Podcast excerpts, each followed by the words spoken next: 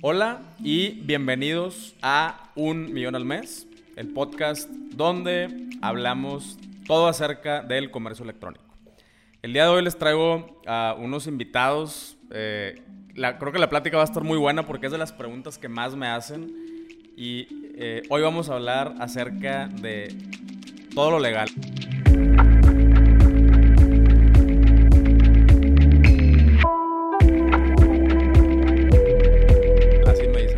Oye, ¿qué onda con todo lo legal? Y yo, ok, va. Entonces, eh, pues aquí les presento a Luis y a Lalo de My Dear Lawyers. Muchas gracias por, por venir. Gracias a ti, Pancho, por la invitación. Al contrario, gracias. Ya está. Este, y bueno, pues aquí la raza ya sabe, güey. Destinamos muy poquito tiempo hablando a los invitados porque eh, el, que nos está escuchando o la que nos está escuchando ya sabe que la raza que está sentada aquí es porque ya le saben. Entonces no, no pasamos mucho tiempo hablando de, no, es que yo, que yo hice esto y que la chingada. Nos vamos directo al grano para darle eh, carnita a, la- gente, información, ¿no?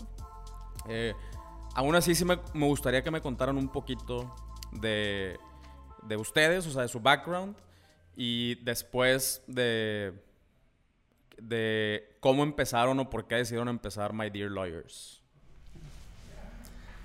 Bueno, soy, yo soy Lalo Montemayor, eh, soy abogado, eh, litigué por 10 años, o he litigado por un poco más de 10 años eh, varias materias, estuve en varios despachos, estudié en la Facultad Libre de Derecho y después una maestría en la Universidad de California en Berkeley. Y precisamente regresando de la maestría, pues había una serie de inquietudes eh, sobre la forma en la que se llevaban a cabo los temas legales, los servicios legales aquí, o que yo había visto cómo se hacía. Y, y pues finalmente, eh, digamos, tenía la, la fortuna de conocer a personas con quien había colaborado y trabajado de manera, digamos, muy padre. Eh, Luis, uno de ellos. Entonces, eh, pues básicamente eh, comenzamos a trabajar en, en lo que era el desarrollo de la idea. Se nos eh, incorpora Daniel, Daniel Guillén hoy no puede estar con nosotros, pero eh, y básicamente fue como inició. Eh, si quieres ahorita te platicamos un poco más acerca de lo que hacemos y, y paso la voz a Luis. Yo soy Luis Rivera, también igualmente soy abogado, también egresado de la Facultad Libre de Derecho Monterrey. Ahí conocí a Lalo. Eh, bueno, nos conocimos porque Lalo es como tres genes arriba mía. Así es. Eh, un exacto. poco, un poco nada más. Yo me gradué en el 2015 y después, un año después, una maestría en la uni, el- en FACDIC, de Derecho Mercantil. Eh, también eh, empecé en uno de los despachos más grandes aquí de la región, tengo litigando aproximadamente seis años. Y fui migrando de despacho en despacho hasta que en, en el penúltimo despacho en el que estuve, trabajé, tuve la fortuna de trabajar con Eduardo. Eh, hicimos muy buen equipo y entendimos o teníamos en común la idea de que los abogados, en, eh, al menos en México y en Monterrey en específico, traen una idea de hacer negocio con los derechos de las personas, ¿no? Cuando al final de cuentas nosotros somos un meramente instrumento para hacer que la gente llegue a obtener lo que quiere con un precio justo, ¿no? Ok. Ok. Entonces, eh, los tres se juntan y forman My Dear Lawyers. Eh, ¿Cuál es, cuál es la, la gran diferencia que ustedes eh, creen que tiene su despacho frente a otros despachos? Bueno, esto no es algo, esto es algo que en el mundo se le conoce como New Law. Eh, es como lo contrario a lo que ya se conocía estos grandes despachos y la forma tradicional de prestar servicios legales. Digamos que es usar la tecnología para que los trámites o los procesos que nosotros llevamos a cabo sean más rápidos, eficientes y con eso poder ofrecer a las personas un servicio legal específico eh, a un precio accesible y eso se le llama producto. Porque es un producto, porque al final te llevaste la solución legal que venías buscando después de que participamos nosotros en el proceso eh, a un tiempo eh, a un tiempo rápido, digamos, y a un precio accesible. Digo, igualmente, complementando lo que dice Lalo, eh, nosotros también ofrecemos transparencia al cliente o tratamos de ofrecerla y creo que la cumplimos. eh, en el aspecto en que también nos dimos cuenta cuando trabajábamos juntos que una de las inquietudes principales de los clientes era, oye, no sé ni dónde estoy parado, ¿no? O sea, ustedes dicen que trabajan y ustedes dicen que hacen, pero al final no me muestra nada, ¿no? Entonces, Eh, nosotros, al contrario, sabemos que esa, buscamos cubrir esa inquietud de los clientes, ¿no? Que es la principal inquietud que tienen cuando acude un abogado, incluso les tienen miedo por lo mismo, ¿no? Oye, me va a transar, eh, etcétera. Y pues nosotros ofrecemos plena transparencia y pues es un, es un precio a, una tasa fija, ¿no? O sea, no hay sorpresa de que, oye, fíjate que es un poquito más porque trabajé más. Pues bueno, ya si trabajamos más, pues bueno, lo absorbemos nosotros, ¿no? Este, pero de lo que se pactó en un principio no hay nada adicional. Ok. Sí, pues creo que, eh, digo, acá full disclosure, eh, ellos son mis abogados, para que sepan. Eh, yo utilizo sus servicios, sobre todo en temas del derecho mercantil. Ahorita vamos a hablar un poquito más de eso. Pero a mí una de las cosas que me gustó fue mucho eso, ¿no? Que, que, que todo te lo presentan como, como paquete, en vez de en vez de como un servicio que muchas veces el servicio puede ser súper ambiguo y no sabes dónde empieza y dónde termina. Eh, a diferencia de un paquete que es esto es lo que, lo que vas a recibir y te va a costar esto y San se acabó. Y creo que eso es algo muy, muy chingón. Sí, así es. Digo, se piensa que la persona cuando va con el abogado no va porque quiere ir con el abogado, va porque quiere la solución que el abogado le puede brindar, ¿no? Entonces, pensando en eso, eh, están diseñados todos nuestros servicios eh, para que al final el, producto, el, el cliente se lleve el producto que venía buscando al principio y que le resulte menos tiempo de inversión directa y también en obtener lo que buscaba.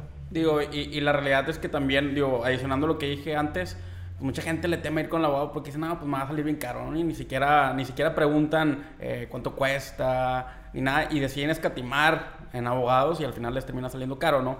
Entonces, eh, pues nosotros estamos abiertos a que nos toquen la puerta, poderles ayudar y es un precio meramente fijo y, accesible a, sobre todo a los emprendedores, ¿no? Está publicado en nuestro sitio web el precio así de básico, ¿no? O sea, de hecho algo que detestamos es ver una página de un servicio en el que no dice el precio y es, a ver, yo quiero saber el precio porque también por eso te voy a contactar o no. Claro. claro. De entrada. Es un filtro también, ¿no? Y, al mismo tiempo es una... Eh, pues es que es una buena práctica, güey, porque también eh, o sea, eso de no te enseño el precio hasta que ya estás aquí sentado, sí pareciera un tema de tipo tiempos compartidos, güey. sí. sí. Eh, ok, ok. Pues eh, yo curiosamente, güey, siento que estoy así como el Million Dollar Baby, el de, la película, que, que, ha tenido ciertas experiencias que los han llevado a ciertas cosas, güey. yo me salí de la carrera de Derecho. O sea, eh, acá la audiencia ya sabe que yo soy, yo soy un school dropout. Y, pero lo que, lo que creo, no, no recuerdo si he mencionado es que yo estudié, o sea, estaba estudiando Derecho, güey. Y la gente sí se asusta, así como, qué chido, ¿y cómo acabaste acá? Pero bueno, eso no es, no es tema para ahorita. Lo que sí es que durante el tiempo que sí estuve en, en la escuela, eh, creo que por lo menos obtuve las bases, eh, que para mí las bases, y ustedes no me dejarán mentir, es el idioma, güey. Porque es otro pinche idioma. O sea, personalidad aquí no es lo mismo que personalidad allá, güey, ¿no? Y así un chingo de palabras eh, que, bueno, agradezco que, que, las tengo y las tengo en mi vocabulario y más difícil me hacen, güey. Eh, creo que puedo llegar a, acuerdos un poquito más formales, nada más por manejar ese, ese idioma. Eh, y, pero bueno, también, curiosamente, yo creo que la mitad de mi familia son abogados. Mi papá es notario y, o sea, tengo un chorro de familiares abogados, pero el tema mercantil es un, es un tema que, pues, nada más no. O sea, en mi familia, por lo menos, eh, digo, si le preguntas a mi papá, pues él te va a decir igual, ¿no? Las, las bases del derecho es súper estudioso todavía y así. Eh, o, a cualquiera de mis primos y mis tíos. Pero no es lo mismo solamente hablar el idioma y, saber las bases que realmente entenderle al, derecho mercantil. Eh, ustedes, ¿por qué? Em, o sea, ¿por qué decidieron mercantil? Supongo que está en Monterrey, pero ustedes díganme. Eh, y, y también explicar a la banda qué es el derecho mercantil y por qué es importante para iniciar tu negocio, ¿no? Pues mira, yo creo que Luis es el especialista en derecho mercantil, tiene maestría en eso, entonces creo que sería eh, buen tema. ¿Cuál era la pregunta, perdón? ¿Cuál? O sea, ¿qué es derecho mercantil y, por qué, eh, o sea, por qué decidieron irse por el derecho mercantil? Ah, pues bueno, el derecho mercantil, digo, no voy a dar una definición muy teórica, pero es, digamos, el, la rama del derecho que regula eh, las situaciones entre comerciantes, ya sea de manera de prevención o a manera de solucionar un conflicto, ¿no? Básicamente. Este, puede ser entre un particular y un comerciante o entre meramente comerciantes. ¿No? ¿Y por qué derecho mercantil? Pues bueno, creo que es una rama eh, del derecho bastante noble. Eh, generalmente los asuntos, eh, bueno, ya depende de qué tan conflictivo esté o no, pero se tienden a arreglar.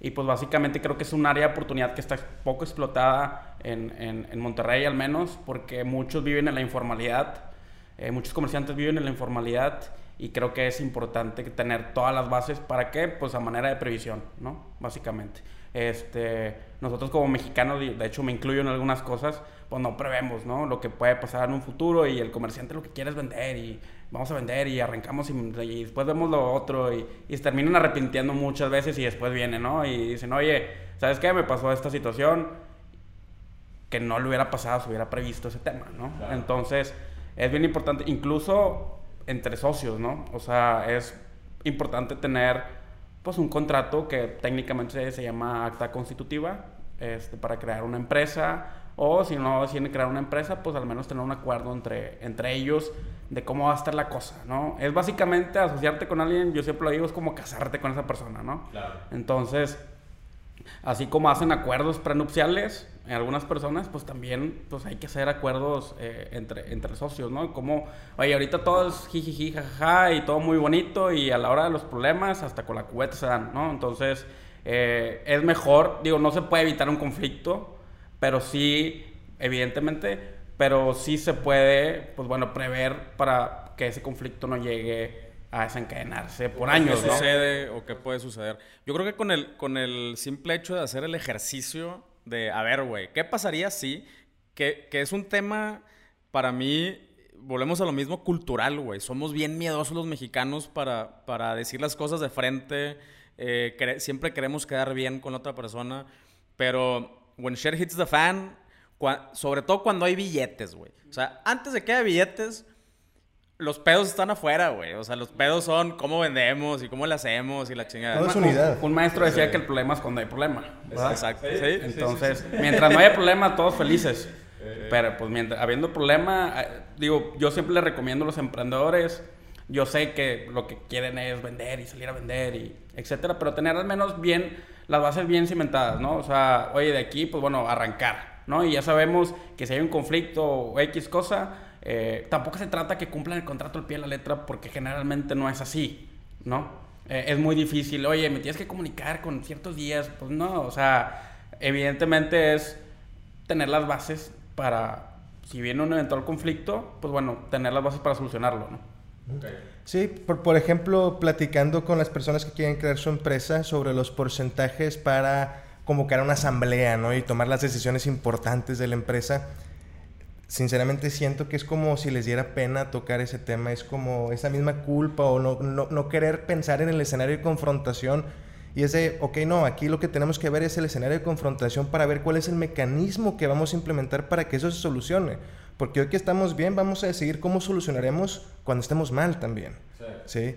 Pensando desde el centro y no, y no pues desde el coraje que me da, que me hiciste y toda la experiencia de vida que llevamos, porque una sociedad pues es vivir un montón de experiencias, ¿no? De todo tipo. Sí, exacto. Digo, y también tener, también lo que es bien importante es el tema de la marca, ¿verdad? El tema de la marca de tu negocio, pues bueno, es básicamente el quid del negocio, ¿no? O sea, sin marca es lo que vale realmente. Entonces, muchas personas también ni arrancan al revés, ¿no? Oye, vamos a ponerle de cierta forma y después quieren registrar la marca y, ay, no la puedo registrar, ¿no? Y ahora qué hago? Pues ya hice todo mi branding, eh, todo ya lo tengo hecho y al final no puedo registrar mi marca, ¿no? Y también es importante saber cómo, si son dos, los socios o más, este, pues saber cómo se van a poner de acuerdo con el tema de la marca, ¿no? Ok. Ok, va. Vámonos, vámonos entonces por, por pasos, güey. Ya, ya establecimos que es mejor hacerlo eh, desde antes, prepararte, por lo menos con un acuerdo, en una servilleta, güey, pero establecer las bases y los lineamientos, ¿no? Eh, de, cómo, cómo vamos a interactuar y qué pasa si tal cosa y qué pasa si esta otra cosa. Eh, pensando, vamos a poner dos supuestos. Una, una persona que quiere arrancar solita, ¿ok? Y una persona que quiere arrancar en una sociedad de dos o más, eh, o tres personas. ¿Qué necesitan estas personas si quieren empezar su negocio en línea? ¿Cómo arrancan? ¿O con qué arrancan? Según sus recomendaciones. Vale. Eh, pues primero, la primera pregunta es, eh, bueno, dos principales. La primera es, ¿cuál va a ser el nombre para verificar el tema de, la marca? Eh, explico por qué, pues vas a invertir una serie de recursos en que esa marca se posicione, en llevar a gente a tu, a tu tienda, en publicidad y demás, y pues sería una lástima que alguien más registrara esa marca o no pudieras tú tener la exclusividad. No, digo, y ahí te interrumpo, y también es importante porque, como dice Eduardo, oye, le metiste una lana a una agencia que no siquiera te, te revisó si era viable registrar su marca, 100 mil, 200 mil pesos, no sé. Y al final dices, ay, ya, no. Ya, pues ese dinero lo tiré en la basura, ¿verdad? O sea, está muy bonito el manual. Sí, exacto, exacto. Eh, sí, exacto. Eh, bueno, eso es el tema de la marca y ahorita detallamos ahí. La segunda es, pues si quieres operar tú como persona física o prefieres mejor crear una empresa, ya se puede crear una empresa de una sola persona, eso tiene unos cuantos años en México. Eh, se les llama SAS, Sociedad por Acciones Simplificadas. Si googlean SAS, eh, van a darse cuenta que es un modelo de empresa que se crea en línea, solamente, solamente necesitas eh, tu e-firma. y el mismo sistema te va llevando, digamos, toma unos días en lo que te autorizan y bla, bla, bla, pero no se paga notario, no se paga registro público, tienes la empresa constituida. Entonces, eh, pues sería, ¿voy a operar yo o va a operar una empresa? Si va a ser una empresa, pues crear tu SaaS porque eres una sola persona. Ya no tenemos que hacer esta mentira de yo tengo dos millones de acciones y tú tienes una. Y ya por eso somos dos, ¿no? Así era antes. Eh, y, por ejemplo, es ahí vamos a ahondar un poquito en eso en la SaaS. Eh, hay limitantes, ¿no? O sea, si ya perteneces a otra... Sí, hay, un, hay una... La SaaS es, un, es un, un, vehículo pensado para ayudar a los emprendedores a levantar sus proyectos. Eh, un requisito es que no seas socio en otra empresa, por ejemplo. Otro es que no seas eh, parte del consejo de administración o tengas una posición de control en otra empresa. Estos requisitos están pensados para que no los uses para esquemas de lavado de dinero y ese tipo de cosas, ¿no? Eh, una SAS puede existir mientras no se ingrese anualmente más de 5 millones de pesos. Digo, es importante que como ingreso y no utilidad, ¿verdad? Sí, exacto. No es, cuánto, no, es la utilidad, sino el ingreso. Entraron 5 millones, bueno, arriba de 5 millones hay que convertirla. Se convierte a una SA, SASB o cualquier otro de los tipos de empresas que ya existen y que seguramente habrán escuchado y sí se pueden convertir, no tienes que hacer una nueva y traspasar. se hace una asamblea ante notario. Sí, digo, ahí, bueno, ahí cuando se llega a ese paso, que son problemas buenos, ¿verdad? Porque todos quieren que ingresen 5 millones el primer año. Claro. Este, se tiene que pagar notario y ahora sí se tiene que pagar notario y se tiene que inscribir en el registro público. Ok, perfecto. Oye, y por ejemplo, ¿cuál es el, el, beneficio legal y o fiscal eh, frente, o sea, entre una SAS y, e incorporarte como persona física? Con actividad empresarial? Eh, son muy similares realmente, eh, porque la SAS tiene un esquema fiscal muy similar al de la persona física.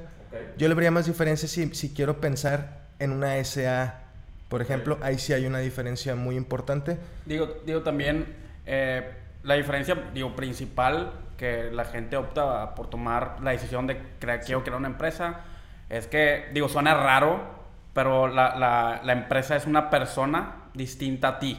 Claro. Sí, es una ficción meramente que nos permite la ley. Y entonces, en caso de, no sé, problemas, eh, deudas, eh, cosas que nadie quiere, ¿no? Pero que se pueden dar, pues eh, la, empresa solamente responde con el patrimonio que tenga la empresa. Sí, y hasta ahí. Oye, la empresa tiene 100 mil pesos, pues bueno, y debía 500 mil, pues bueno, pues nada más te pago 100 mil pesos y los otros 400 mil, pues bueno, ya tú sabrás si lo deduces ante el SAT o lo que quieras hacer tú como acreedor, ¿no? Pero en cambio, como una persona física con actividad empresarial, pues bueno, yo respondo con todo mi patrimonio, ¿no? Eh, no sé, tengo una casa, pues me pueden embargar la casa y, quitarme la casa, etcétera. Digo, obviamente a través de un procedimiento judicial, ¿verdad? Porque eso es, eh, es importante aclararlo porque luego llegan las personas diciendo, oye, que una persona que me embargó y sin una orden ni nada, Entonces, bueno, es importante decir que solamente se pudiera en caso de que se inicie un procedimiento en su contra. ¿sí? Eh, básicamente, esa es, la, esa es la principal ventaja que te da crear una empresa. En el tema de las SAS, pues lo fiscal es que tiene beneficios fiscales casi o similares a lo que era antes el RIF. ¿sí? Eh, que es el régimen de incorporación fiscal. Eso dejó de existir en el Código Fiscal, no me acuerdo a partir de qué año exactamente, pero ya no existe, ¿no? Y entonces pagas eh, impuestos, ICR, etcétera, de manera gradual a cierto tiempo. Sí, esa es la ventaja de ser una SAS. No todos pueden serla, habría que analizar caso por caso. Me refiero que no todos pueden crear una empresa SAS por los limitantes que, que ya expuso Eduardo. Este, pero pues habría que analizarlo caso por caso, ¿no? A ver si es viable y si no es viable, pues bueno, diseñar otro tipo de empresa o otra estrategia para que, pues bueno, fiscalmente también le sea importante para, o, eh, sí, que le llame la atención a las personas. Que... Ok. Entonces, así como resumen ultra corto es eh, el, el, beneficio de, de incorporarte como SAS, es que tienes esta barrera extra de protección legal. Eh, cualquier bronca se van primero contra contra esta empresa, esta persona. Y no nada más, primero, solamente. Solamente. O sea, tu patrimonio personal está salvo. Hay excepciones muy puntuales que si con ella cometías delitos y, se, y se levanta, digamos, la protección, pero no es sencillo llegar a ese punto. Sí, exactamente. Digo, no creo que sea la intención de los emprendedores hacer ese tipo de cosas, ¿no? Pero sí, o sea, si, si hacen delitos como fraudes, eh, comercializaban eh, drogas, cosas así, pues bueno, ahí sí por obvias razones, se tiene, técnicamente se llama velo corporativo, ¿sí? Eh, que es, igualmente no existe, nadie lo ve, pero es una ficción legal, ¿verdad? Este, ¿Qué significa? Que, pues bueno, yo estoy atrás de ese velo, yo como persona física, y adelante del velo está la empresa, ¿sí? Entonces, es como una pared, por decirlo de cierta forma. Ya, ok, toda madre. Entonces, eh, ya, ya abarcamos como, eh, para la persona que quiere emprender una, o sea, ella sola, eh, ahora, ¿qué pasa o qué necesitan y qué recomiendan ustedes si, quieren, si se quieren juntar varios a, formar una empresa? Digo, igualmente, si, el tema de las SaaS no nada más es para una persona. Pueden ser ah, dos, tres. Las que, que ser su primera empresa. Sí, siempre y cuando o sea, todos no, o sea, ninguno entre dentro de las limitantes que expuso Lalo hace un rato. ¿Sí? Si uno entra ahí, ya no se puede. Es socio, consejero, tenga eh, posición de control en una otra empresa. Ok. Sí. Eh, digo, se pueden diseñar estrategias para que les sea beneficioso. Eh, a lo mejor que cada uno cree una SAS y después hagan un acuerdo en que se van a unir. Sí, ciertos parámetros, etcétera, ¿no? Se puede ver. Sí. Pero técnicamente se puede, si no se puede, ¿qué pasa? Y no queremos crear cada quien una empresa, pues bueno, pues se tiene que hacer una sociedad anónima, ¿no? O otro tipo de, de sociedad como una sociedad de responsabilidad limitada, una que pues se ha, ha, vuelto muy famosa en los últimos años que le llaman SAPI, este, que técnicamente antes se veía como que, ah, bueno, si quiero inversionistas, pues tengo que hacerme una SAPI. Y la gente se quedó con esa idea en la cabeza. Y si era cierto, hasta hace un par de años que hubo una reforma mercantil, y la sociedad anónima ya tiene casi todas las características que tiene una SAPI. Entonces, eh, prácticamente ya es cuestión de las personas o de los inversionistas sobre todo, ¿no? Hay inversionistas que te dicen, si no es SAPI yo no le entro, ¿no? Entonces, pues bueno, ni modo, ¿no? Este, pues hay que ser SAPI. Pero sí, hay que dejarle en claro a la gente que pues, ya es prácticamente lo mismo. Ya, ok.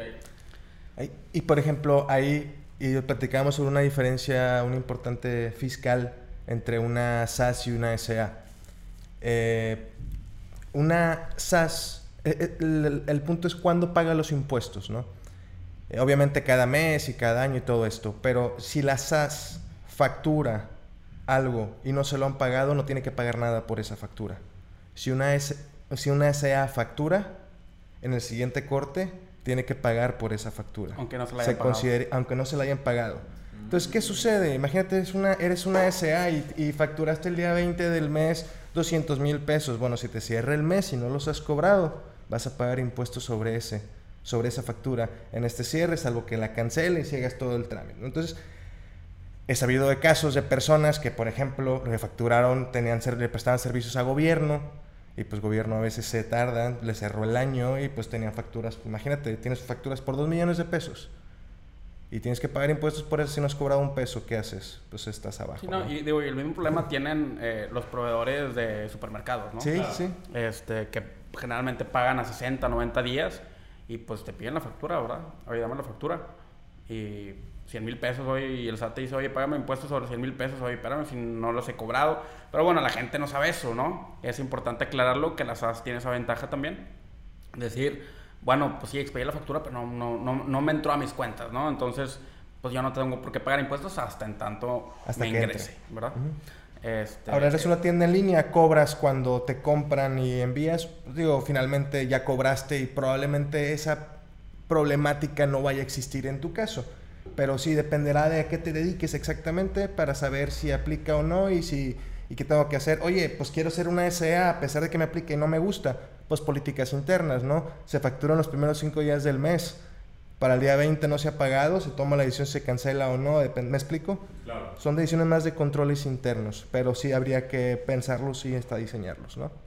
Ok, ok. Entonces, eh, si, si son varios eh, y es su primera empresa, podemos, podemos decir que una SaaS es una, es una excelente opción. Si alguno de ellos eh, no cae en, o sea, en, en- en esas condiciones, bueno, más bien cae en esas condiciones de, de limitantes, eh, se tienen que ir por una SA. Eh, dentro de la SA, yo también, yo, bueno, yo no entiendo, güey, pero, por ejemplo, mi papá, que es notario, siempre me dice, una SA se ve, güey, ya, o sea, no batalles.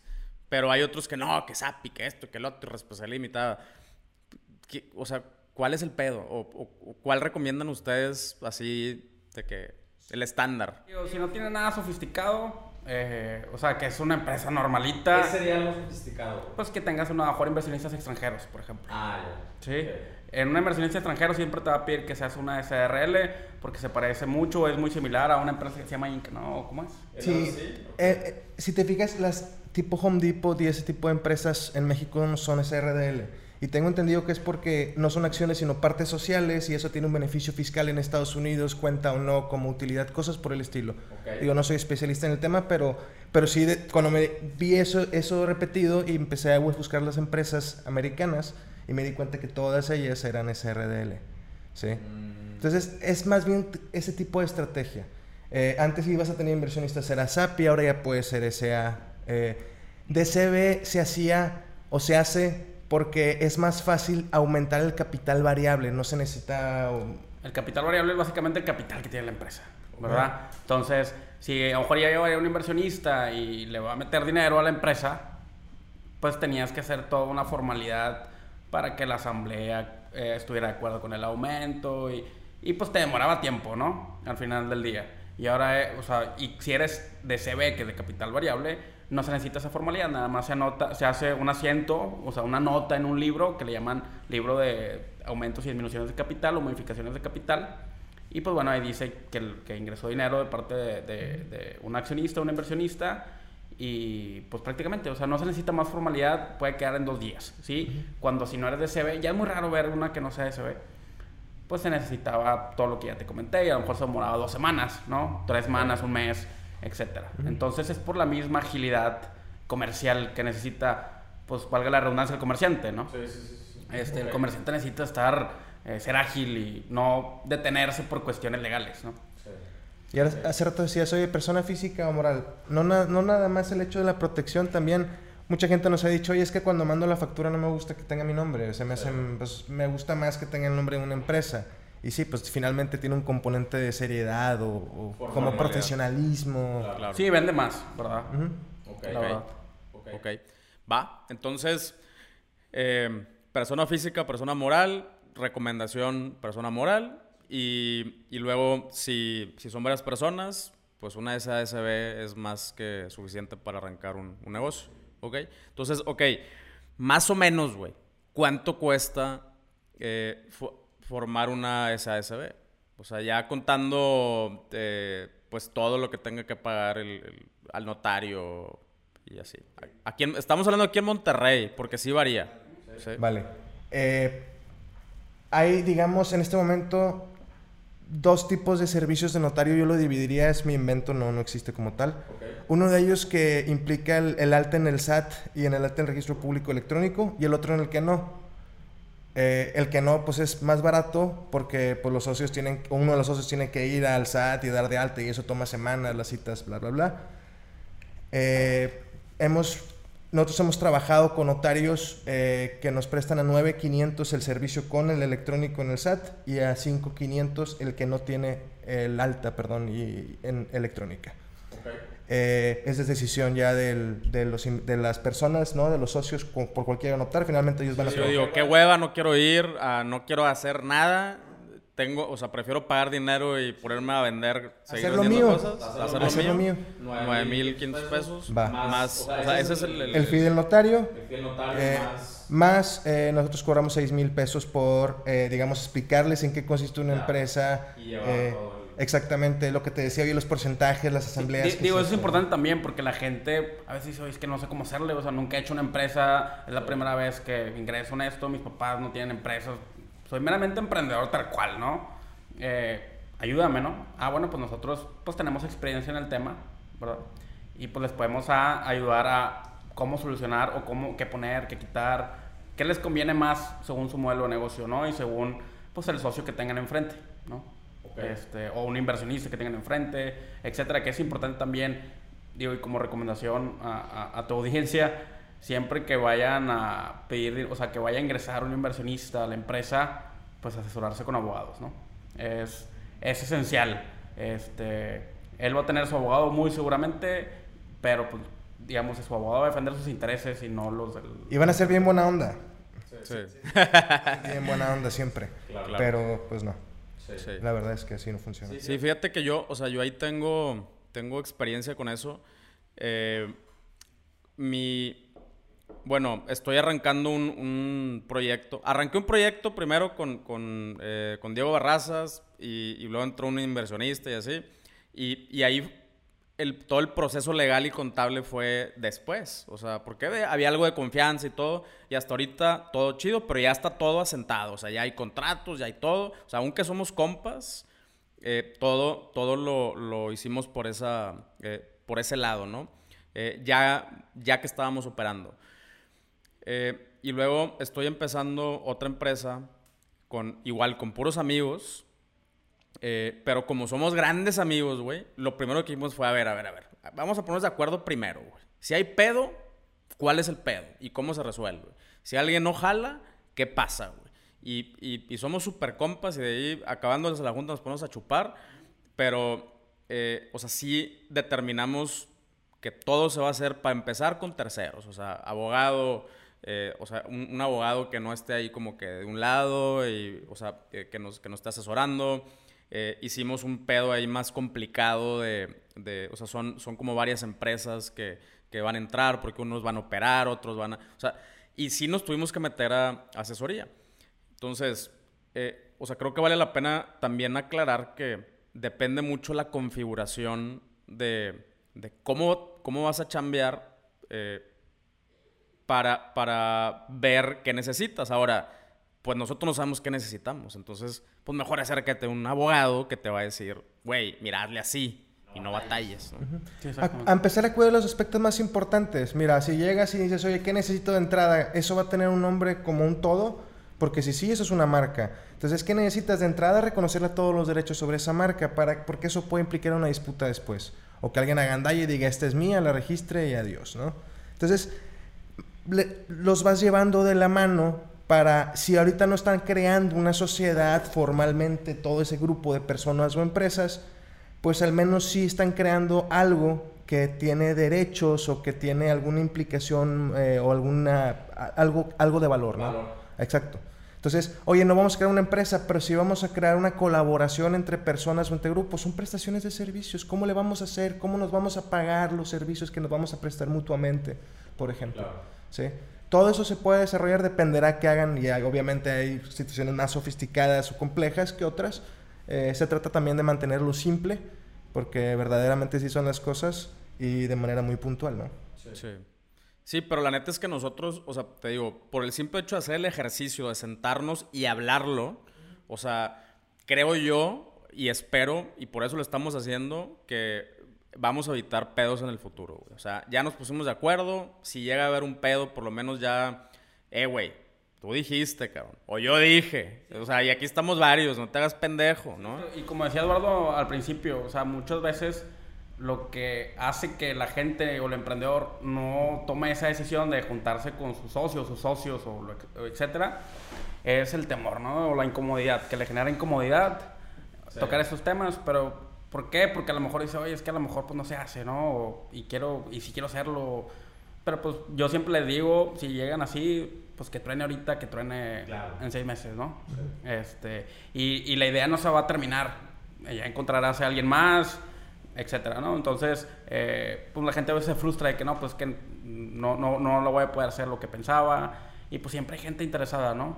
Eh, obviamente que con el que te pongas de acuerdo ya es un buen equipo, pero pues que, que, las cosas truenan en un principio y no un año después o dos años después y termine que incluso con la amistad, ¿no? Este, que pues yo creo que es lo más valioso a veces eh, de, de, lo que hay detrás. Claro. claro. Sí, o sea, porque digo, en este, en este caso nosotros literal hicimos la empresa también para divertirnos. Es un producto que, que nosotros dijimos, güey, tiene que existir, vamos a hacerlo entre cuates, vamos a ver qué sale. Aún así, eh, decidimos irnos por la vía completamente legal, güey. O sea, todo legal. Y de alguna forma tú sabes quién de tus compas es el más serio, el más profesional, el más relajado, el que va a estar pues pasándose los deadlines un poco. ¿Me explico? Eso, de alguna manera se asume, pero dentro de un grado razonable, ¿no? Y pues sí, la, la comunicación. Es buscar tener esa comunicación abierta. Oye, esto me causa una situación, me gustaría que fuera así, y platicarlo. Pues a veces no es padre, ¿no? El momento no es bonito. Pero lo que viene después de ese momento sí. ¿Por qué? Porque viene algo que permite a todos seguir colaborando. O la decisión de que ya no podemos seguir colaborando, que también es completamente natural y así es, ¿no? A huevo. Ok, chingón. Bueno, ahora, eh, ya, ya he mencionado varias veces la, la, importancia del registro de marca, güey, que es una de las también de las preguntas que más me hacen. ¿Qué se necesita para registrar una marca? ¿Qué tanto pedo es? ¿Cuánto cuesta? ¿Qué onda con el registro de marca? Vale. Eh, registrar una marca, para eso se presenta una solicitud al INPI. El INPI es la autoridad aquí en México que se encarga de eso, básicamente. Eh, digo, suena muy sencillo, se presenta una solicitud, eh, pero es importante antes de presentarla, pues hacer un análisis de, de dónde estás parado, ¿no? ¿Qué tan viable o no es que se registre la marca? ¿Qué hace el INPI? El INPI cuando le llega la solicitud se toma eh, alrededor de cuatro meses para hacer un estudio, revisa si hay otras marcas similares o iguales que pueda llegar a confundirse para el mismo producto o servicio y si es así te va a decir no se puede registrar. ¿Vale? Eh, ¿Qué es una marca? Una marca es el poder usar de manera exclusiva ese nombre para tu producto o servicio por 10 años. ¿sí? Entonces, mientras haya una vigente o que hayan pasado menos de 6 meses de que se venció, no va a estar disponible, digamos, para ti. Y se puede, se puede renovar la marca. O sea, al término, no, quiere decir que nada más 10 años y ya. O sea, al finalizar los 10 años, puedes renovarla por otros 10 más. Tienes que hacer un pago. Sí, así es. Es un trámite muy básico también, igual ante el INPI. Eh, y tienes desde 6 meses antes de que se venza hasta 6 meses después como una gracia adicional para renovarla. Si se te pasa ese mes 6, al día 1 siguiente, si alguien la solicita, adiós es de esa persona. ¿eh? O sea, es importante tener el control. Y desde hace un par de años hubo una reforma legal que una vez eh, que te autoricen la marca, a los tres años tienes que, digamos, manifestar al INPI que la estás usando, ¿no? O sea, eso es igual un trámite eh, al tercer año, nada más una vez. Y con eso ya, digamos, los siguientes siete para llegar a los diez, los tienes. Si no se hace ese aviso al INPI, la ley dice que se va a cancelar la marca Todavía no sucede porque lleva dos años la reforma y, son tres para que eso suceda, pero pues técnicamente eso es lo que va a pasar, ¿no? El próximo año. Digo, y algo bien importante también es que a veces la gente, por escatimar de nuevo, dice, ay, pues yo voy a Limpi y pregunto, ¿qué onda? La verdad de las cosas es que el personal de Limpi es muy amable y muy servicial. Yo creo que son muy, muy, muy profesionales. Pero pues no te van a atender como te va a atender claro. un particular. No te, va, a resolver dudas, no te o sea... a lo mejor te dices, oye, esta es mi marca, se puede, y pues él revisa en el sistema muy escuetamente lo que él cree, ¿verdad? Y así como le puede, o sea, puede estar bien, o sea, digamos que tenga la razón, puede decir que, pues no, ¿verdad? Y si no se puede, no te va a decir qué hacer, o sea, oye, entonces, ¿qué hago, no? Pues tú sabes, ¿no? No sé, güey. Sí, exactamente. Entonces la gente dice, oye, no, pues voy ahí. No, o sea, bueno, mi recomendación eh, creo que es incluso ética, es que se asesoren con una, un, un profesional, un experto, antes de hacer el gasto, porque te cuesta 3.200 pesos el INPI. Los derechos del INPI se tiene que hacer un pago de derechos eh, al gobierno eh, y cuesta 3.200 pesos, ¿no? Entonces, pues por 3.300 pesos que, nos, que cuesta nuestro servicio, meterle 3.300 pesos por, vamos para el 3.200, pues creo que vale la pena, ¿no? Claro. claro. Es- Ok. Sí, pues es que, a ver, ustedes cobran 3.300 más los 3.200, ¿no? Y esos 3.300 es la asesoría. Si hay pedo, yo te voy a decir qué hacer. Si hay broncas, yo te voy a asesorar. Si tienes dudas, yo aquí voy a estar para orientarte. Te vas a ahorrar, eh, no nada más, el, o sea, no nada más arriesgar esos 3.200 pesos, sino pues la pinche curva de aprendizaje, güey. Y creo que aquí la, o sea, la banda que escucha este podcast, güey, eh, están conscientes de eso, güey. Yo, por ejemplo, eh, yo, yo lo digo abiertamente. A ver, cualquier cabrón puede hacer una página en Shopify. Cualquier persona. O sea, de hecho, Shopify tiene cursos, güey. Y hay manuales y hay videos gratis en YouTube. ¿Por qué se acercan con nosotros? Pues porque nosotros ya hemos hecho un chingo y hemos hecho tiendas que venden y que funcionan. Eh, ya sabemos qué es lo que sí funciona y qué es lo que no funciona. Y lo que se están ahorrando básicamente es la curva de aprendizaje que pues a mí me costó, me sigue costando eh, durante 8 o 9 años, güey. Ok, güey, pues hazlo tú. A lo mejor, si te va con madre, 4 o 5 años. O sea, eh, y, y creo que es, o sea, está muy claro, güey. El, el tema de mejor págale a alguien que sepa, ahórrate tiempo, ahórrate lana y hazlo bien, ¿no? Sí, exactamente, exactamente. Zapatero a sus zapatos, básicamente. Eh, uno debe reconocer que conforme se especializa en algo, pues obviamente las demás cosas pues dejan de ser lo que sé hacer, ¿no? Y, y para eso tengo que conseguir alguien que me apoye. También ofreciéndose otras cosas, pues uno tiene que pensar en que pues las necesidades de las personas y también la accesibilidad, ¿no? Si yo llego y digo, ah, voy a cobrar un precio que es irracional o que pues es inaccesible, pues, pues, está muy padre lo que ofreces, pero pues igual no es, no, no es alcanzable. Sí, exactamente. Digo, y a veces también la ventaja que ofrecen a su servicio es que muchas veces no es viable que se registre la marca, es decir, que no se puede registrar porque hay una igual o similar o lo que sea. Y pues bueno, les ayudamos a ver la forma de cómo podría ser que sí o eh, ver la forma de cambiarle algo, etcétera, ¿no? Que pueda hacer que el INPI eh, acceda al registro. Digo, no podemos garantizar que el INPI te la va a registrar porque la decisión depende pues meramente de un tercero, pero se hace todo lo que se tiene a la mano para que lo más seguro es que sea que sí. ¿sí? Este, eso también es, eh, es muy claro porque luego hay gente que se pudiera llegar a, a molestar o que piense que no hicimos bien el servicio si no el INPI no le registra la marca. Oye, pues, es que la decisión no depende de mí, ¿no? Básicamente es bien importante porque mucha gente piensa, no, ya ingreso la solicitud y ya, ya tengo la marca. Pues no, o sea, se tiene que esperar a que el INPI incluso te da el título de la propiedad de la marca, ¿no? No, y nos preguntan, eh, oye, ¿y, est- y está, garantizada? Porque tal o me dicen que sí, ¿no?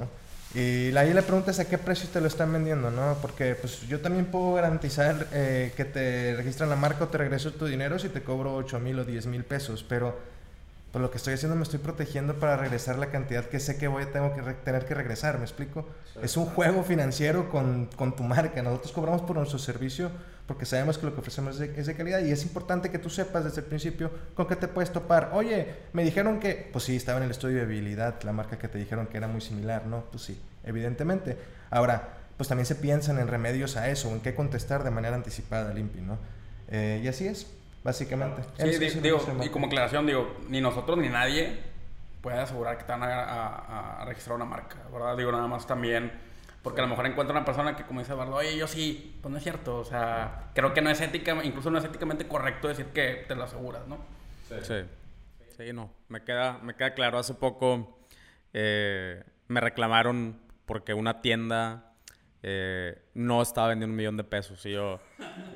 Es que tú me dijiste, yo, no, güey. De hecho, en el primer episodio de este podcast digo, a ver, a ver, a ver, no, no, no. No estoy diciendo que vas a vender un millón de pesos.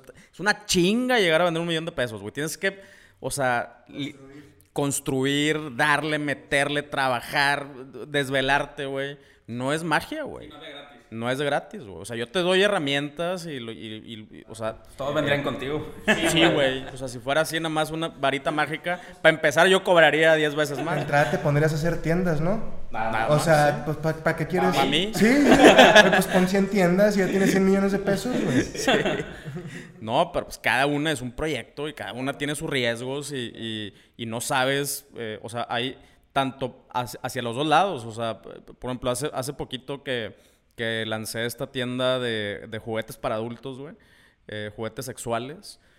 Yo pensaba, o sea, yo dije, chingue su madre, a ver qué pasa, güey. ¿No? O sea, el riesgo no es tan grande, vamos a ver qué sucede. Pero la neta es que no le tenía, no le tenía mucha fe, güey. Sabía que era algo cool, me encantaba y dije, quiero experimentar. Y jaló cabrón, güey. O sea, y de raza de todas las edades y de todos los backgrounds. O sea, este, jaló cabroncísimo, güey. Aquí en Monterrey, güey. O sea, que, que ya tenemos fama de, de mochos y la madre. O sea, hay banda aquí en Monterrey que, bueno, pues ya estamos en 2020, cabrón, ¿no? Ajá. Y, y así como hay otros productos que, que es al revés, güey, que dices, este pedo es, o sea, éxito, güey, asegurado. No, güey. O sea, hay, hay un chingo de factores. Y el pedo es que regularmente el, el factor es el emprendedor, güey. La neta, güey. Este, o sea, digo, hablando de, temas de inversiones y lo que tú quieras, normalmente un venture capital o, o un, cualquier inversionista de riesgo le invierte al emprendedor, güey. O sea, entonces, volvemos a lo mismo, pues es que no depende de mí, güey. O sea, a ver, te desvelaste, a ver, estás obsesionado, o sea, realmente obsesionado con llegar a esa pinche meta, estás tocando puertas físicas y virtuales todo el pinche día, o sea, te estás volviendo loco, güey, para llegar a esa meta. Si la respuesta es no, pues, güey, pues, ¿qué quieres de mí, güey? Y, es- y creo que es lo mismo con ustedes, ¿no? O sea, t- es, un, es un servicio, a final de cuentas, que eh, ustedes saben hacerlo eh, y- pero no va por ahí. O sea, no va por ahí la garantía de, de que todo va a estar perfecto, güey. Todo va a funcionar maravillosamente, güey. Dependemos enteramente de la, de la experiencia También. que tenga el emprendedor. O sea, claro, güey. nos piden desarrollar uno de nuestros productos son términos y condiciones. Yo no sé cuáles son tus términos y condiciones, yo no sé cómo ofreces tu servicio, yo no sé cómo ofreces tu producto, ni cómo lo quieres hacer. ¿Sí? Yo te invito a sentarnos para, para ver cómo le haces y a eso establecer las protecciones legales, no a lo que, no a lo que yo creo que debería de ser y que nunca se va a cumplir porque nadie sabe cómo, que así debería de ser. ¿sí? Entonces, eh, y eso, eso nos damos cuenta, el que sí se debe, el que sí hace, pues es, es, es la persona colaborativa, el emprendedor colaborativo que le interesa realmente, le da la importancia al proyecto que tiene en ese momento, que es el desarrollo de lo legal, ¿no? Eh, con el tema del Start Easy, que son básicamente esos servicios que hemos platicado. A huevo. Ok. Ahí, ahí les va otra pregunta que me hacen un chingo, güey. Y, y para ustedes puede ser muy extraña, pero es muy común. Oye, güey, si, ten- si- o sea, si tengo una tienda en línea, ¿tengo que pagar impuestos? ¿Cuál es su respuesta? Si es que sí, o sea, no, no encontraría otra, otra posible. Eh, No todos se convertirían en tienda en línea y se acabó el SAT, ¿verdad? No, definitivamente sí, porque pues en donde estás, estás enviando, estás entregando, estás vendiendo en el país, por ejemplo. Eh, creo que todos vimos hace unos meses la reforma que hubo, que ahora Google y Facebook ya van a tener que pagar impuestos. Entonces, si esa idea existía o había posibilidades de pensar que estaba flotando el tema de los impuestos, pues los- ya lo aterrizaron, ¿no? No, y aparte, digamos, el ingreso te llega a una cuenta de banco, Ajá. ¿verdad? O sea, y hay el. SAT las tiene todas monitoreadas y en algún momento, a lo mejor si es pequeña cantidad, pues no, pero en algún momento te va a decir, oye, este dinero de dónde se está ingresando, ¿verdad? Y, y comprame que has pagado impuestos sobre eso, etcétera, y pues vas a tener que pagar impuestos sí o sí, ¿no? Y déjeme decir, yo creo que no va, no va a pasar más del final de este año para que, incluso siendo una cuenta pequeña, el SAT de manera masiva esté requiriendo pagos. que está automatizando. Pues es que, a ver, tu estado de cuenta, revisa su estado de cuenta, tiene un sello fiscal. Eso significa que el SAT tiene esa información ya, de cuánto te ingresó, a cuánto, cuánto egresaste, todos tus, todo, todo, todos tus estados de cuenta, tus facturas, todo está vinculado. Entonces ya no es una persona que tiene que sentarse a ver cuáles valen la pena o no. Es un sistema que dice menos 100 mil, punto, menos 10 mil, menos 5. ¿Y qué va a pasar? Te va a llegar un correo. ¿A dónde? A tu buzón tributario. que este, tuviste que haber establecido en el SAT cuando te diste de alta y ya no te tocan la puerta, te van a decir, hey, faltan cinco pesos, ¿sí? Más, pa, pa, pa, pa, pa.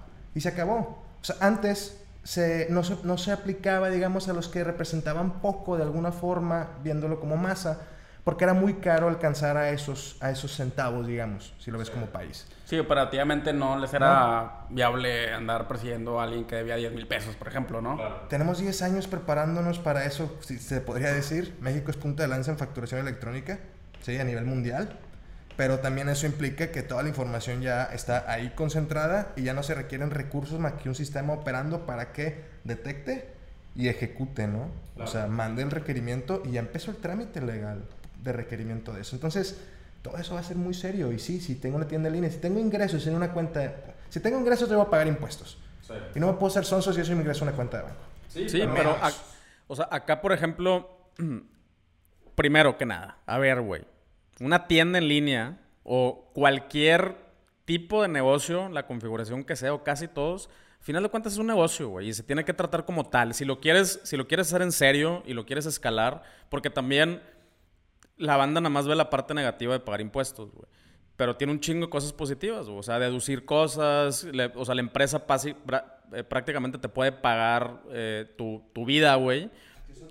Acceso a créditos. Güey. A mediano plazo tienes una salud financiera a ver, ¿sabes qué va a pasar? Al segundo año que ya quieras hacerlo en serio, te vas a dar cuenta que tu margen de utilidad no existía porque eran impuestos que no estabas pagando. Exacto. Entonces tu negocio no vale nada, no es rentable. Sí, exacto. Digo, un, amigo dice, y creo dice bien, si tu, si tu negocio no es negocio pagando impuestos, pues no. Pues sí, no, o sea, no, no, no puede ser negocio sin pagar impuestos y que te comen los impuestos. No se puede. Porque tarde o temprano se va haciendo una bola de nieve y pues vas a caer en las manos del SAT sí o sí. O sea, no hay forma de, que, de, que no caigas ahí. Ahora, hay forma de ver cómo pagar menos con estrategias fiscales y demás, digo, todo legal, etcétera. Pues sí, ¿verdad? Eso, para eso, digo, al menos que le entiendan y le sepan, se tiene que asesorar con un, fiscalista, ¿no? Este, pero sí, digo, y como comentan, o sea, tiene muchos beneficios, ¿no? Va. Respuesta corta, sí, güey, pagan impuestos, ¿no? O sea, una tienda en línea sigue siendo un negocio, si es que lo quieres hacer, construir como tal, sigue siendo un negocio. Si te quieres quedar como una, como una chambita, como, eh, o sea, ok, a lo mejor hay eh, oportunidad en el, dentro del mundo virtual de estar en un área gris, pero si lo quieres hacer bien, si quieres, o sea, ahí te va, si, es lo mismo, güey, quieres llegar a vender un millón de pesos al mes, no lo puedes hacer tú solo, güey, tienes que contratar gente, eh, o sea, y eso implica ¿qué, güey? ¿Cómo, vas, ¿Cómo va a salir la lana? Y, cómo vas a comprobar que esa lana salió de tu, para pagarle a otra persona? Y bla, bla, bla, bla, bla. Si lo quieres hacer bien, lo tienes que hacer bien, güey. Va. Ok. Bueno, eso me llega al siguiente punto. Contratar gente, güey. O sea, un tip, eh, un par de tips para a la hora de contratar gente. Eh, Preguntarte qué estás contratando. Si estás contratando un empleado ¿sí? O estás contratando un servicio profesional. ¿sí? ¿Qué es un empleado o qué es una relación laboral como La línea es bien delgada. Es muy delgada, sí. Eh, es cuando hay una subordinación, cuando hay una orden, cuando hay un horario, cuando hay un uniforme, cuando me explico, cuando hay, es muy claro. Le, le pagas la misma cantidad quincena tras quincena o mes tras mes. Y pues obviamente está algo raro. Digo, lo puedes llamar prestación de servicios, ¿verdad? Pero la ley protege mucho al trabajador y dice, a ver, si digamos en un futuro llega a haber un problema y el trabajador va a la junta y le dice a la junta, oye, pues me pagaba bien nómina, eh, eh, me hacía cumplir, o sea, tenía que estar en su oficina, tenía que cumplir un horario, tenía incluso hora de comida, etcétera, pues la junta le te puede decir, pues sí, tú le llamaste prestación de servicios por tu ignorancia o por querer ser picarnos los ojos, ¿verdad? Pero al final del día es una relación laboral, ¿sí? ¿Qué es un contrato de prestación de servicios? Básicamente, si yo quiero construir una casa, pues le tengo que hablar a un arquitecto, ¿verdad? Oye, si yo quiero, bueno, y el arquitecto, pues bueno, me va a diseñar la casa, etcétera, pero eso no quiere decir que es mi empleado, ¿verdad? Tal cual. Él trabaja sus horas, tiene sus deadlines, sí, claro, obviamente. No todos tenemos deadlines en, esta vida, ¿no? Claro. Este, pero eso no quiere decir que es mi empleado y, y, te digo, la, la, línea es muy delgada porque incluso un prestador de servicios puede estar en tu oficina. Sí. Y a lo mejor él entrar y salir a lo que quiera y a lo mejor, pues si es disciplinado, entra una hora y sale una hora, pero porque él quiere, no porque ya se lo estoy pidiendo, ¿no? Y se va y se come a sus horas eh, y regresa, pues siempre y cuando tú me entregas la chamba, ¿verdad? Digo, tiene sus beneficios fiscales, obviamente, tener eh, prestador de servicios. ¿sí? Pues le pides una factura y tú la deduces, etcétera, ¿no? Este, en cambio, pues un empleado tienes que pagar, pues, vía nómina, impuestos sobre la nómina, eh, y todas las implicaciones, darle alta en el IMSS, eh, pues a pagar tus cuotas sobre patronales, eh, etcétera, ¿no? Entonces, pues depende qué es lo que quieran. Si quieren decir, oye, yo quiero una persona que esté aquí, pues es básicamente un empleado, ¿no? O sea, tenga sus horas, me cumpla con ciertas cosas y pues se tiene que pagar las prestaciones que la ley te exige, ¿no? Este, una de esas es darlo de alta en el Seguro Social, sus vacaciones, su aguinaldo, eh, todo eso, ¿no? Prima vacacional, todo eso. Sí, de hecho, en los últimos años seguramente han escuchado del outsourcing, ¿no? Y mucha gente dijo, ok, si me cuesta muy caro eso y aparte no puedo deducir la relación laboral, lo que puedo hacer es contratar a una empresa que me, que me preste servicios que consistan en personal. Entonces, digamos que otra empresa tiene contratados a mis trabajadores y me presta servicios a través de ellos, ¿no? Eh, Entiendo los, eh, los, beneficios fiscales que pueden tener esto, pues, definitivamente se deduce el 100% de lo que estás pagando, pero en la mayoría de los casos es fraudulento, en la mayoría de los casos es ilegal y, y en los últimos cinco meses el SAT, eh, presidencia y demás han estado siendo muy insistentes en que la outsourcing se acabó. Y una vez que empiezan a caer estas compañías, pues va a ser un efecto dominó. Entonces, eh, creo que es importante pensar en este momento es clave si queremos realmente exponernos a un tema de outsourcing eh, o queremos seguir expuestos a un tema de outsourcing de manera muy básica. ¿Qué está diciendo ahorita, qué dijo hace unos meses la Suprema Corte? Si tu outsourcing es ilegal, todo lo que dedujiste y aplicaste de IVA no debía haber sido. Entonces, todo eso se convierte en una deuda fiscal, en un crédito fiscal. ¿Sí? Entonces, no, de los últimos cinco años. Sí, sí, sí. Sí, claro. Entonces, pues imagínate que te digan que los últimos cinco años el tanto de lo que pagaste por el personal que te prestaron, pues no aplicaba fiscalmente y tienes una bola de nieve, ¿no? En la Digo, y a tu audiencia, ¿por qué cinco años? Porque el SAT nada más te puede reclamar lo que le debes cinco años atrás. Cinco, sí. No toda la vida, ¿verdad? Entonces, por seguridad de las partes. Por eso digo, eh, lo que comenta Lalo es cinco años atrás, nada más. Con, eso, tienes para meterte en un... Sí, sí, exactamente. Pero tendrías más si fueran 20 años. Ah, la típica es, es que todo mundo lo hace, y definitivamente. en Monterrey es algo que es demasiado común, todos lo sabemos, todos lo hemos escuchado. Eh, va a haber serios problemas próximamente por eso. Y repito, es un efecto dominó porque, es porque pues que hay una empresa empiezan a caer todas, ¿no? Todas las que están relacionadas y demás, y, y va a suceder. Ok. Ok, ok, va. Entonces, eh, como recomendación, así puntual, si quieres a un empleado, contrato, contrato de trabajo. Eh, si no lo tienes y te demanda, tú como patrón estás obligado a tener el contrato y a mostrarlo en juicio. Y si no lo haces, tienes Digo, y también hay ventajas laborales, ¿verdad? Eh, recientemente, digo, ya hace algunos años, pero pues no deja de ser nuevo, pues está el contrato a prueba, ¿verdad? Que es tres meses. Tres meses y si no te gustó, pues ahí muere la relación de trabajo, ¿verdad? Y no se considera eh, despido injustificado y no lo tienes que liquidar, nomás le tienes que dar sus proporcional. Pero tienes que hacer un contrato específico que es un contrato prueba. Sí, así es. Contrato prueba. Así es. Y ya después. Y hay contrato de tiempo determinado, contrato de obra determinada, eh, contrato. Y pues el común es el tiempo indefinido, ¿no? Ok. Este, pero pues yo, eh, depende, para qué lo quieras, pues, depende del tipo de contrato que pues, se le propone a la persona. ¿verdad? Oye, pues yo quiero que esté aquí pues, por todo el tiempo, sé que él quiera eh, tener una relación de trabajo pues buena, digamos, pues bueno, pues un tiempo indefinido, ¿no? Oye, yo nada más lo quiero eh, para un proyecto tal cual, ¿no? Oye, dura seis meses, ah, bueno, pues un contrato por hora determinada. Que esos son los que a mí me suenan a prestación de servicios, son, son los que más podrían ser prestaciones de servicios, ¿no?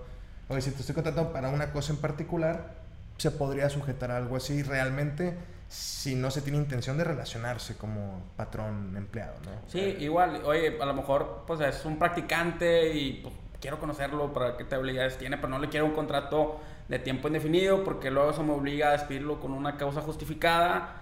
¿Sí? ¿Qué es causa justificada? Pues viene en la ley, son como 20 y pues no tiene caso mencionarlas aquí, ¿no? Pero básicamente es que el trabajador se te haya pasado de lanza, ¿no? Este, pues tengo que inventarle algo, pues no, pues ponle un contrato a, a prueba, ¿no? Y, ah, bueno, oye, ¿se puede renovar? Pues sí, se puede renovar. Eh, ya convertirlo a tiempo indefinido, ¿verdad? O por hora determinada para que te un proyecto. Hay que ver igualmente caso por caso, porque pues todos son diferentes, ¿no? Sí. ok. Va. Chingón. Bueno, última, última pregunta, güey. eh, acerca de las políticas en la página, güey. O sea, en- eh, o sea, las políticas, términos de- de- del servicio en la tienda en línea. Nosotros, por ejemplo, en la agencia, es de los aspectos más importantes y que más cuidamos, güey. Eh, las letras chiquitas. Y, y es, eh, una, es por un tema de, volvemos a lo mismo, cumplir con buenas prácticas. Por ejemplo, eh, Google te revisa, güey. Eh, obviamente un robot te revisa si tu página cuenta con, esta, eh, con estas páginas o con esta información. Facebook te revisa. Muchas pasarelas de pago te revisan que tengas estas páginas para poder, que las puedas utilizar. Y, o sea, creo yo que, que dan muchísima, o sea, muchísima confianza. Y ahora también nos damos cuenta, porque nosotros podemos monitorear cómo las personas están usando nuestras, nuestras tiendas en línea, que la gente sí las lee, güey. O sea, la gente se mete, güey.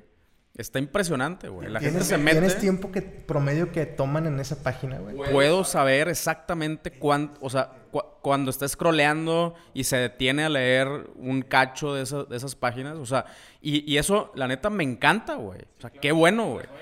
Para eso son. Entonces, eh, se- ahora, desde el punto de vista legal, ¿qué tan importante es que estén ahí esas, esas políticas, güey? Y cómo se hacen y cuál, qué recomendaciones tienen ustedes. Es que si no están, sea, a ver, eres una tienda en línea y pues obviamente te compran cosas y haces envíos, ¿no?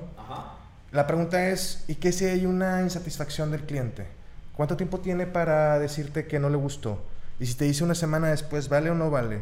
Y la pregunta sería, ¿y, por, y qué ley aplica o en dónde, ah, en dónde vamos a disputar esa situación? O todo este tipo de cosas que están completamente en el aire, expuestos, porque no sabes ni de dónde es la persona. ¿Sí? Eh, ¿Qué son los términos y condiciones? Básicamente estableces qué va a pasar, ¿no? ¿Cómo vamos a interactuar? Desde vas a crear un usuario, por ejemplo, ¿sí? Hasta que eres responsable de- del tema de cómo usas tu contraseña, ¿sí? En el proceso de compra, ¿cómo va a ser la onda, no? Si a ti te llega, por ejemplo, imagínate, oye, si te llega una confirmación de compra, pues el artículo que te va a llegar es el que hice la confirmación. Si no nos dices nada, pues te va a llegar ese, ¿no? Entonces, después llega el envío. eh, ¿Cuánto tiempo tienes? Pues, oye, si vendes flores, es distinto manzanas, es distinto a si vendes chocolates o una botella, ¿no? Eh, por tema de caducidad o perecedero y cosas O así. juguetes, O procesos de, de preparación. o juguetes sexuales. O juguetes Sí, sí, sí. completamente, completamente. Sí. Entonces, se establece todo eso. Oye, ¿en dónde vas a decirme qué va a pasar? ¿En dónde vas a reclamarme cualquier cosa? Pues en donde yo vivo, ¿no? De entrada, o sea, yo no quiero andarme peleando en otros lados. Puede establecer hasta mecanismos de solución, ¿no? Eh, distintos o como filtros de primero vamos a ponernos de acuerdo, establecer un mediador incluso anticipadamente para ponernos de acuerdo. Entonces, es el contrato con el que le estás literalmente ofreciendo el servicio o vendiendo el producto a esa persona. ¿Sí? Digo, ¿Qué- y, y eso te sirve como base para una eventual reclamación ante la Profeco, por ejemplo. Sí. Oye, pues que me llegó así. Oye, pues yo te dije que me tenías que avisar en tanto tiempo para podértelo reponer o una garantía o lo que sea. No me avisaste, compadre. Pues Y ahí dice que si no me avisas, se entiende para todo efecto legal que estás completamente de acuerdo. Digo, no puedes evitar que lo- tus clientes vayan a hacer una reclamación en la Profeco, ¿no? Claro. Eh, pero pues sí, pues tienes una buena base para que la Profeco no te llegue a sancionar. Es importantísimo tenerla porque si no, pues bueno, le van a dar la razón al cliente, ¿no? Evidentemente. Y un poco el sartén por el mango también, porque la intención es que sea una decisión comercial y no legal el si le pagas a ese cliente o no su regreso, su retorno. ¿sí? Yo no quiero tenérselo que pagar porque estoy asustado, porque estoy en un mal escenario legal. Prefiero pagárselo porque no quiero una insatisfacción y, y lo que eso me puede generar comercialmente. ¿Sí? Sí, exactamente. Sí. Así de básico. Es tener el sartén por el mango.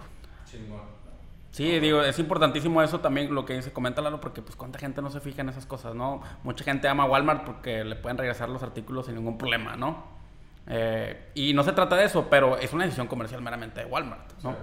Entonces, pues es una imagen que vende al final del día, ¿no? Pero bueno, concluyendo, pues es importantísimo que tengan sus términos y condiciones, es la base para evitarse un conflicto que pueda llegar a más. Y un tema muy sensible, dentro de los términos se acepta el aviso de privacidad también y lo que vamos a hacer con tus datos. ¿Sí? ¿Qué va a pasar con tus datos? Por ley tienes que estarlo publicando. ¿En dónde? Pues se usa en el sitio web. ¿Sí? Y si no cumples con eso hay sanciones y, y eso, a eso le han estado poniendo dientes. Y más si eres una empresa que de manera automática recopila datos. A ver, tienes una tienda en línea, tus sistemas están conectados para que en tu base de datos se vacíe la información de quienes te contactan seguramente. ¿Qué información tienes? ¿Tienes información sensible o no tienes información sensible? Si tienes sensible, necesitas que el consentimiento sea expreso. Si no tienes sensible, no, ok, no hay problema. Con el consentimiento puede ser tácito, es decir, porque simplemente no dijeron nada. ¿Sí? Sí, digo, y también es importante tenerlas porque en Europa están el punto en eso. En México aún estamos ya saliendo de los pañales, ya estamos caminando. Sí, pero hay sanciones muy importantes, llegan hasta los 70 millones de pesos aproximadamente si no cumples con tu aviso de privacidad. Adiós negocio, o sea, no. ¿sí? Entonces, eh, digo, por pagar una cantidad para que esté ahí y que la gente a veces a lo mejor ni los lee, digo, yo sé que son para leerlos, pero pues mucha gente no sabe ni que lo que pueden hacer con sus datos personales, pero pues es tenerlos ahí. Oye, pues ahí están en página web y tú los aceptaste, ¿verdad? ¿Y saben qué pasa cuando se sofistican las cosas? La competencia se puede interesar también en los puntos vulnerables que tenemos, porque pues la manera de ganarnos share market es precisamente que perdamos nosotros posición, ¿no? Entonces, eh, ese es el punto de exposición, el que cualquier persona me puede incluso montar un reclamo que puede llegar a dimensión importante cuando de manera muy básica, como decía Luis al principio, se podía prevenir. No tiene nada de malo que yo haga X o Y con los datos. Lo único que tengo que hacer es decírtelo y que tú lo aceptes. y si tú estás de acuerdo, qué chido, estuviste de acuerdo. Oye, Lalo, y por ejemplo, eh, digo, o sea, existen, de, hecho, por ejemplo, Shopify tiene un generador de, de, términos y condiciones como automáticos, o sea, machotes, eh, donde tú nada más le, rellenas la información de tu empresa y teléfono y todo y te llena unas, unas generales. Pero por tratarse de reglas generales, pues como dices tú, o sea, no es lo mismo si algo, no sé, lo tengo que preparar para después enviártelo o, que tiene o necesita cuidados especiales. Una pregunta, Shopify te, te, pide que le digas el tipo de información que, que recabas. No. no, o sea, son literal, lo único que rellena eh, en, este caso es el nombre de la empresa, teléfono y dirección. ¿Responsable de datos? Sí, ahí sí. O sea, Una persona así como eh, Pancho Mendiola eh, es el responsable de los datos. No. Ok. No, como tal. En la ley es uno de los requisitos. Están, están bien generales, güey. O sea, lo, lo, único que, por ejemplo, en, en lo que creo yo que sí ponen especial atención es que para empezar, Shopify no recaba datos de, la transacción en sí, güey. O sea, de tarjeta. O sea, ni Shopify ni yo, güey. Yo, yo, no, yo no me quedo con nada. Por eso se hace a través de, pasarelas. En este caso, PayPal eh, es, es, es, la empresa que que procesa la transacción y es la que tiene el número de la tarjeta. Yo no tengo el número de la tarjeta de nadie. No, que te diga nada más ya pagó el producto. Ni, siquiera Shopify, ¿no? A menos que utilices Shopify Payments en, Estados Unidos. Y no lo quieres tener. Porque es información muy sensible. La información financiera es información que tienes que tener un cuidado especial. Ni, de chiste quiero tener. Mira, información sobre raza, origen étnico, religión o cualquier cosa que pueda llevar a la discriminación se considera como sensible. ¿Qué consideras que puede llevar a la discriminación al que usas lentes? Digo, estoy siendo un poco exagerado, pero, pero así tal cual dice la ley, ¿no?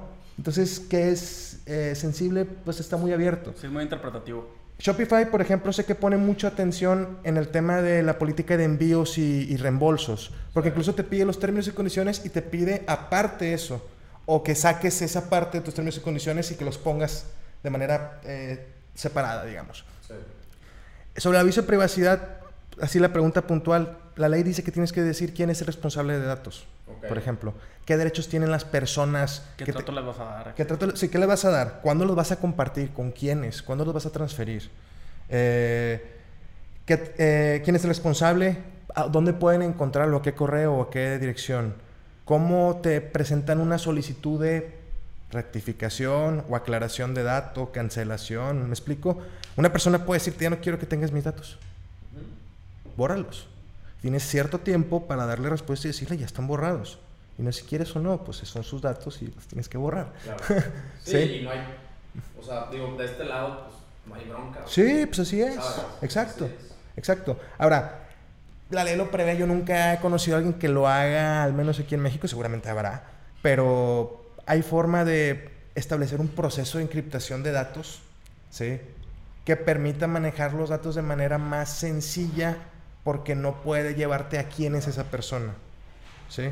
Su dato personal es importante si puedo saber que ese dato personal es de Luis o es tuyo o es de una persona, pero si, pierda, si pierde esa individualidad, digamos, y son solamente datos como tal, eh, se puede tratar de manera distinta y más sencilla. Eh, te, repito, nunca me ha tocado desarrollar eso, por ejemplo, estaría bien interesante. Oye, ¿y, qué tanto pedo es eh, ayudarle a una empresa? O sea, digo, estamos hablando otra vez que es una empresa que va empezando, que apenas andan descifrando qué chingados hacer y quieren empezar a vender en línea. ¿Qué tanto pedo es ayudarles a, elaborar sus términos y condiciones? ¿Cuánto cuesta? ¿Cuánto se tardan? Necesitamos una junta nada más. Eh, bueno, serían dos, eh, o pueden ser virtuales o físicas una en la que nos sentamos todos cabeza clara y platicamos sobre lo que hacen el proceso, les hago preguntas o les hacemos preguntas y pum, pum, pum. Entonces se va mapeando, digamos. Eh, después de esa, pues nos quedamos nosotros el desarrollo en cierto tiempo, siete días hábiles. Eh, enviamos eh, para visto bueno. Nos dicen si tenemos una conferencia o una junta, lo podemos recorrer incluso en esa reunión. Vemos si hay ajustes o no si hay ajustes, se le hacen y se entrega. Si no hay ajustes, pues es la versión final, básicamente. Eh, toma, pues, de, digamos, de 7 a 15, de 7 a 15 días hábiles, ¿no? Eh, dependerá de... O sea, no es tanto pedo. No, no, no es tanto pedo. Y realmente toma eso porque nosotros nos, nosotros es lo que nos tomamos en estructurar las cosas y en exponer algo. Y, nosotros también por la experiencia pues les vamos sacando información. Que ya sabes. Sí, que, que, sabemos, o sea, para que mucha gente se siente y no sabe qué decir, ¿no? Entonces, pues hay que irle sacando la información, o sea, los ayudamos a que sus términos y condiciones estén, digamos, muy, muy robustos, ¿no? Este, que, que, estén bien protegidos, digo, su empresa, básicamente. No más de cuatro horas, dos reuniones de dos horas máximo. Y ese es el punto. En esa junta le decimos, oye, ¿cuáles son tus preocupaciones? Yo no conozco tu industria, probablemente. ¿Sí? Entonces, ¿cuáles son tus preocupaciones? Yo te puedo, o sea, ¿por qué? Porque nos podemos encargar de que esas se disipen muchas veces me dicen, tengo esto y ahí es un documento que no se puede ni leer porque está todo en negro chiquito y así como complicado, ¿no? Y bueno, de ahí lo que hacemos es, nos encargamos de que los términos que proponemos también cubran esos aspectos, pero de manera estructurada y que sea entendible, que sea leíble, con colores, eh, que aunque suene algo bobo, meramente de diseño, captan la atención, sirven para, para, para saber dónde estoy, para entender lo que estoy leyendo. Entonces, eh, pues si se trata de algo que sea entendible y que, y que no sea como, ah, no lo había entendido, sino pues sí, tú aceptaste esto y bueno, vamos a ponernos de acuerdo, pero esto es muy claro para todo el mundo, ¿no? ya. Eh, porque de eso ganamos todos. Ok, toda madre.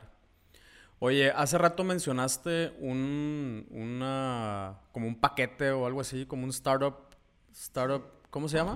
es Start Easy, de ah, hecho. Start, Start Easy. Eh, es una marca registrada de My Dear Lawyers, de hecho. Sí. Nadie más la puede usar. Realmente identificamos, eh, tenemos unos años trabajando con un par de startups eh, que la verdad ha sido eh, muy enriquecedor. Y conforme fuimos avanzando en nuestra carrera profesional, nos dimos cuenta que, pues sí, podemos decirle, regañar a las personas porque les faltan 200 cosas que deben estar cubriendo. ¿sí? Porque las grandes empresas lo hacen y así dice la ley, sí, estoy de acuerdo. Pero eso precisamente causa que la gente no empiece o no arranque. Y es no, no es, regañar por lo que no está, es empecemos a que esté lo que debe Ayudarles a construirlo. Ajá. Entonces, ¿qué es? Cuatro básicos. Es crea tu empresa, registra tu marca, términos y condiciones y aviso de privacidad. ¿Sí? Oye, soy una tienda en línea. Pues con esas cuatro cosas puedes arrancar y estar tranquilo de que lo más importante ya está cubierto. Oye. Dedicarte a lo tuyo tal cual. Oye, después quiero, quiero tener un contrato especial para mis proveedores. Ah, ok. Y las necesidades legales obviamente van a seguir surgiendo conforme el negocio vaya creciendo, porque así funciona. Pero eh, para arrancar, con eso puedes saber que has protegido tu patrimonio personal porque hay una empresa, que el nombre eh, está en proceso o ya te lo autorizaron para que sea solamente tuyo para ese tipo de servicio. Eh, puedes hacer frente a cualquier reclamo en Profeco, incluso pararlo antes de manera cordial, regresando algo que ni siquiera tendrías que hacer y tú tomas la decisión. Y estás protegido porque le dices a la gente cómo usa sus datos y todo eso del aviso de privacidad.